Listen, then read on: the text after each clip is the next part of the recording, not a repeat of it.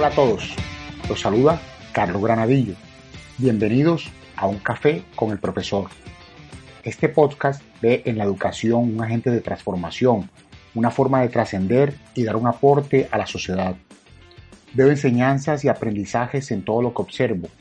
Es por eso que a través del cine, la literatura, el arte, las entrevistas y las vivencias personales, como en el podcast de hoy, encontraremos ejemplos prácticos, didácticos y divertidos para que pasemos de la teoría a la aplicación en la vida real. Conversamos sobre elementos de formación y de inspiración para ayudarte a ser mejor líder, emprendedor y, ¿por qué no?, mejor persona. Sin más, ponte cómodo, sírvete una taza de café y comencemos. Hola a todos, los saluda Carlos Granadillo, el profesor. La película que vamos a tratar en el día de hoy se llama En Busca de la Felicidad. Eh, es una película que fue bien tratada por la crítica, tuvo buena asistencia en las salas de cine, eh, al público en general le gustó eh, la película. Sin embargo, tuvo algunos pocos críticos que la consideraron que hacía apología al capitalismo salvaje. Lo que sí es importante de esta película es que la encontramos en todos los rankings de películas para emprendedores o para líderes. No hay ninguna sola lista en la que no esté presente. Por lo tanto, vamos a trabajarla en este video. La película cuenta la historia de Christopher Garner. Está basada en hechos reales y muestra cómo un padre trata de resolver todas las carencias económicas de su familia nos muestra un recorrido de cómo él pasa casi que de vivir en la calle a lograr un éxito financiero. La película, al igual que el libro autobiográfico, está dividida en cuatro capítulos, en cuatro escenas, como él mismo la llama. La primera, tomar el autobús, la segunda, ser estúpido, la tercera, pagar impuestos y por último, alcanzar la felicidad. Durante estos 114 minutos que dura la película, él nos muestra realmente muchas lecciones de vida, lecciones de liderazgo, lecciones de emprendimiento. Mm, voy a mencionar cuatro aspectos y una gran conclusión que realmente es el mensaje de la película.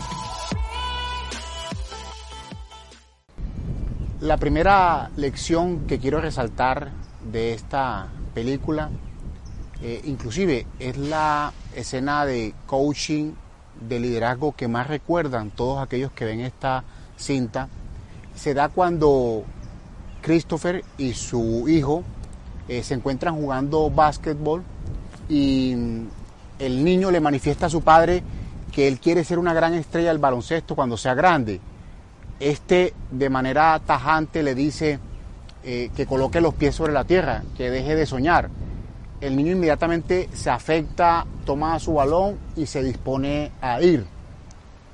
Christopher de una vez reacciona y se queda pensando y textualmente le dice a su hijo, nunca dejes que nadie te diga que no puedes hacer algo, ni siquiera yo, ¿ok? Si tienes un sueño, tienes que protegerlo. Las personas que no son capaces de hacer algo te dirán que tú tampoco puedes. Si quieres algo, ve por ello y punto si bien en estas palabras encontramos muchas emociones, mucha motivación en lo que es el texto propiamente dicho, yo quisiera resaltar aquí, y creo que es una invitación del, director, en que nos pone a reflexionar sobre la importancia de cómo le hablamos a nuestros hijos, cómo le decimos las cosas, cómo podemos ser nosotros unos castradores de sueños, de ideas para esos jóvenes que se van formando. Así que para mí el mensaje es claro y es un tema de cómo debemos hablarle a nuestros hijos para que sean unas personas exitosas en la vida.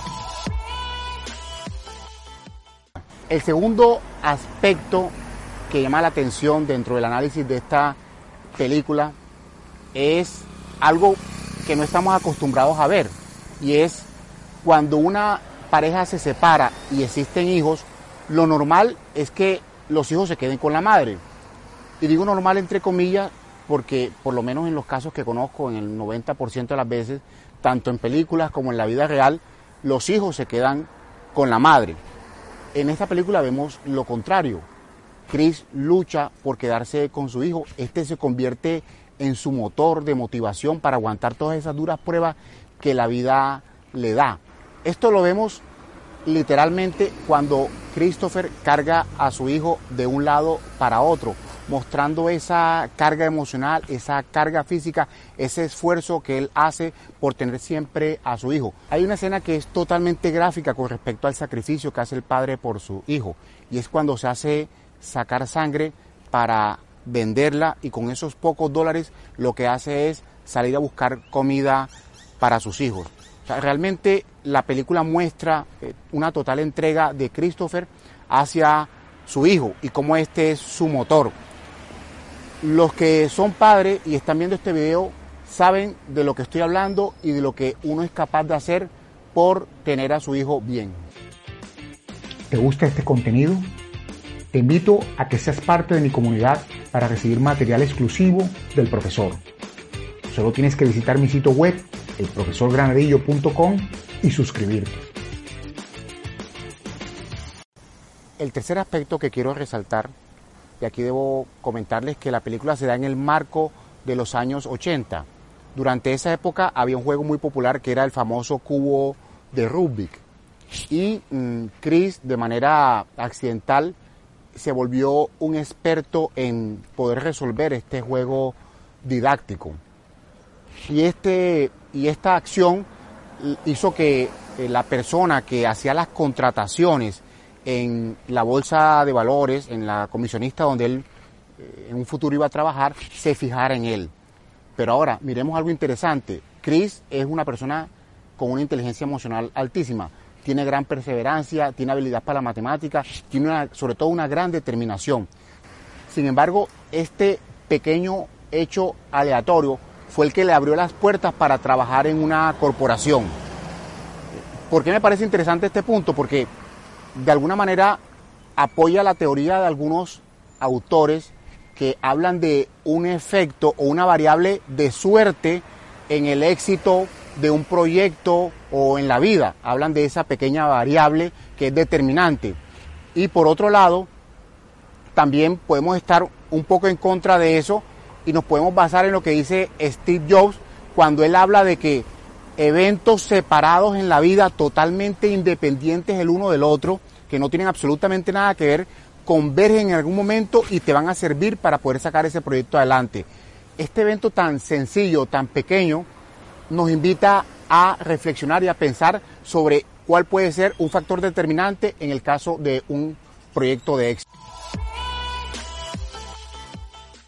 El cuarto elemento que quiero resaltar, y esto ha sido una dinámica en los diferentes videos que hemos trabajado, es que me gusta ir más allá de los diálogos, me gusta sacar mucho la información visual o cómo el director nos representa a través de imágenes lo que nos quiere transmitir. En esta película en particular eh, vemos cómo Chris, eh, todas las eventualidades que le pasan, le pasan mientras va corriendo, mientras eh, va por esas calles de San Francisco que son empinadas, siempre cuesta arriba, siempre cargando en un brazo a su hijo y en el otro lado la pesada máquina que representa su vida actual y, en algún momento su vida pasada. Eh, eh, este esfuerzo que él hace nos lo muestra el director y, nos hace sentir esa, esa asfixia, ese, ese sentimiento de esfuerzo que él está haciendo por salir adelante. Y hay otra escena que también es fantástica y es ya cuando van a dar el nombre de quien, de quien va a ser la persona que obtiene el trabajo, mm, hay una escena en el baño donde él está de espalda a un espejo y se va retirando y, se van retirando las dos imágenes. E, es fantástica porque el director nos está diciendo precisamente eso, nos está diciendo, se está separando de su pasado, se está divorciando de eso, ya por fin va a pasar a una nueva vida en nuestra mente de manera automática lo que está ocurriendo es eso. Sentimos como ese esfuerzo que está haciendo un ciclista de llegar a una montaña, llegar a la punta, ya llegó a ese momento en el que va a bajar y va a poder tomar aire y va a poder salir adelante. La forma en la que el director nos muestra todos estos elementos gráficos y nos manda una información a nuestro cerebro es realmente admirable. El quinto punto que dejé para el final de la película y sobre todo a manera de conclusión, está relacionado precisamente con la razón de ser de este eh, proyecto, que es encontrar elementos de eh, liderazgo en las películas. En todos los videos que hemos hecho, mm, hay algunos elementos que lo hemos visto de manera directa y otros no tanto, pero creo que de los realizados hasta ahora, este es el que encuentro muy, muy relacionado lo que es la característica de liderazgo con la información que está en la película. Y esa característica de liderazgo la leí hace muchos años en este libro que se llama La inteligencia emocional. ¿Y a qué hace referencia la inteligencia emocional cuyo padre es Daniel Goleman? Nos dice que es la capacidad de sentir, de entender, de controlar y modificar estados emocionales en uno mismo o en los demás. ¿Verdad? La inteligencia emocional mide esas habilidades de autocontrol, de entusiasmo, de empatía, de perseverancia, la capacidad de automotivación. Todo esto con el fin de controlar nuestras propias emociones y, ¿por qué no?, las ajenas al final para obtener determinados eh, fines o logros. ¿Y por qué hago referencia a esta teoría? Porque en la película vemos, y era la pregunta con la que empezaba, cómo Chris falla en su proyecto de emprendimiento, cómo es abandonado por sus amigos, cómo pierde su casa, cómo termina casi de indigente en la calle, pero a pesar de todas esas circunstancias negativas, él, él nunca desfallece, él siempre está con una sonrisa, siempre saluda a las personas de manera amable y a todos los que le preguntan cómo está, él siempre habla de que está muy bien. Inclusive cuando dormía en la calle y que le tocaba andar con su maleta de un lado al otro, él tenía una respuesta, una explicación ante todos sus compañeros para esa situación y siempre estaba con una sonrisa en su rostro. Otro elemento importante de la inteligencia emocional, como lo resalta su autor Daniel Goleman, que lo vimos reflejado en esta película, es el tema de la empatía. La empatía hace referencia a entender el mundo desde la visión de la otra persona palabra más, palabra menos, es colocarnos en los zapatos de los demás. Esto lo vemos durante toda la trama de la película, inclusive lo vemos de manera gráfica en algunas calles cuando vemos gente caminando, todos con una sonrisa, solo una persona triste en cuanto a su expresión, que es nuestro protagonista, eh, Chris Garner. Eh, no debemos olvidar que estamos regidos por nuestro ego, nuestro ego nos hace pensar que somos el centro del universo, que nuestros problemas son los más grandes, inclusive de, los, de las demás personas que nos rodean. Y sin embargo, no es extraño eh, pensar, y muchas veces es así, que las personas con las que nos topamos todos los días en el bus, en el ascensor, en la calle, pueden tener inclusive un problema más grande que el de nosotros. Y sin embargo, a pesar de esa carga que llevan encima, eh, nos regalan unos buenos días, nos regalan una sonrisa y es esa actitud, esa forma de ser que se ve reflejada en la empatía la que hace que esas personas tengan una mejor vida. Bueno, y ya para despedirme, repasemos rápidamente los cinco puntos que vimos en este video, en esta película. La primera fue una escena clave de coaching, de liderazgo. El segundo punto fue el tema de mm, eh, el, hijo, cómo era el motor principal para sacar a Chris adelante. El tercer elemento, como un jueguito, el famoso cubo de rugby, se convirtió en un elemento que lo permitió a él hacer parte de un proceso de selección. Y el cuarto punto fueron algunos elementos fílmicos o gráficos con el cual el director se apoyó para transmitirnos todas las emociones. Y quinto, y lo dejamos así a propósito, que es la razón principal de este video, es cómo eh, la inteligencia emocional es clave para poder lograr unos buenos resultados. Todo esto si lo concentramos en, en algo que nos dice el, autor Daniel Goleman, que en lo que tiene que ver con el éxito, con los resultados de un proyecto, el 20% están asociados a lo que conocemos como la inteligencia intelectual y el 80%, casi nada, está enfocado o son producto de lo que se conoce y hemos visto en este video como la inteligencia emocional. Ahora, hemos tocado solamente un par de aspectos de la inteligencia emocional. Esto es un tema de verdad que abarca eh, eh, mucho, mucha tela que cortar. Eh, hicimos de manera atrevida un resumen en una sola frase de un libro de 400 eh, páginas, eh, pero lo importante que nos quede en este video es dos cositas. Primero, que las emociones son, mm, las tenemos todos, o sea, todos las vivimos, eh, creamos o no.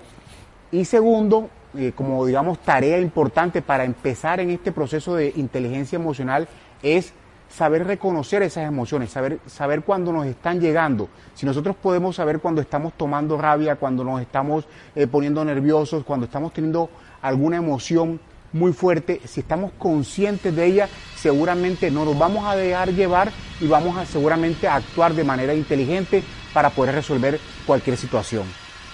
Con todo esto, pues quiero despedirme, no sé antes darle las gracias por acompañarme en este nuevo eh, video. De verdad que muy contento con los resultados. Te invito a que te suscribas en mi canal y sobre todo si me quieres dar una palmadita en la espalda, puedas compartir este video con las personas conocidas o con quien tú creas que le pueda servir este material. Muchas gracias. Nos vemos. Se despide de ti Carlos Granadillo, el profesor. Soy Carlos Granadillo y nos vemos la próxima semana con un nuevo tema en Un café con el profesor. Les deseo un resto de día desbordado en energía positiva.